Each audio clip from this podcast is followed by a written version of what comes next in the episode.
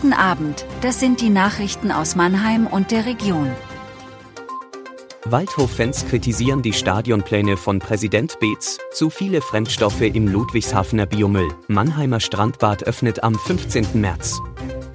Beim SV Waldhof-Spiel am Montagabend haben Fans die Stadionpläne von SV Waldhof-Präsident Bernd Beetz kritisiert. Mit Bannern und Plakaten haben sie protestiert gegen die Pläne, einen Neubau mit einem Fassungsvermögen von nur 15.000 Zuschauern zu errichten. Etwa 2300 bis 2500 der Plätze sollen laut Beetz VIP Plätze sein. Das hatte der Mäzen in einem Interview mit dem Mannheimer Morgen gesagt. Der Fendachverband Pro Waldhof kritisierte, mit derart vielen VIP-Plätzen stoße man in Dimensionen von Borussia Mönchengladbach, Eintracht Frankfurt und Bayern München vor.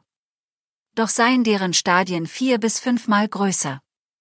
Über die Vorwürfe von Beetz gegenüber der Stadt reagiert diese verwundert. Beetz hatte beklagt, dass es in der Stadionfrage einfach nicht vorangehe, weil es da an politischer Führungskraft fehle. Ein Stadtsprecher weist darauf hin, dass ein Gespräch mit Oberbürgermeister Peter Kurz mehrfach nicht zustande gekommen sei, weil Beetz Terminangebote nicht wahrgenommen habe. Der Anteil an Kunst- und Fremdstoffen im Ludwigshafener Biomüll ist zu hoch. Das haben zwei von der Stadt beauftragte, stichprobenartige Kontrollen im Oktober und im Februar ergeben. Zwischen 5,8 und 6,5 Gewichtsprozent der Materialien, die in den Biotonnen gefunden wurden, gehören nicht dort hinein. Deshalb plant die Stadt nun, ab April die Biotonnen im gesamten Stadtgebiet zu kontrollieren.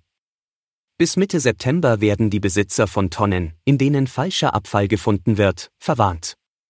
Danach werden solche Tonnen nicht mehr geleert. Am 15. März beginnt die offizielle Saison des Mannheimer Strandbades.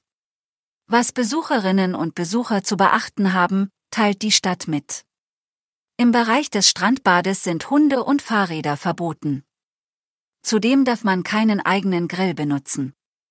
Grillen ist nur in der ausgewiesenen Grillzone erlaubt, dafür sind die Stationen aber kostenlos. Verboten ist auch das Füttern von Vögeln und weiteren Tieren.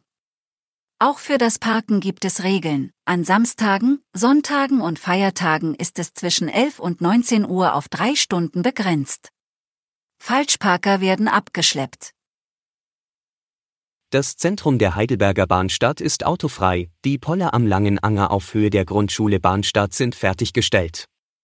Die mechanischen Poller verhindern, dass Autos und Motorräder durchfahren können. Fahrräder können problemlos passieren.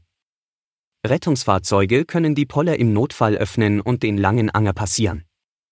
Das Bahnstadtzentrum wird damit endgültig autofrei.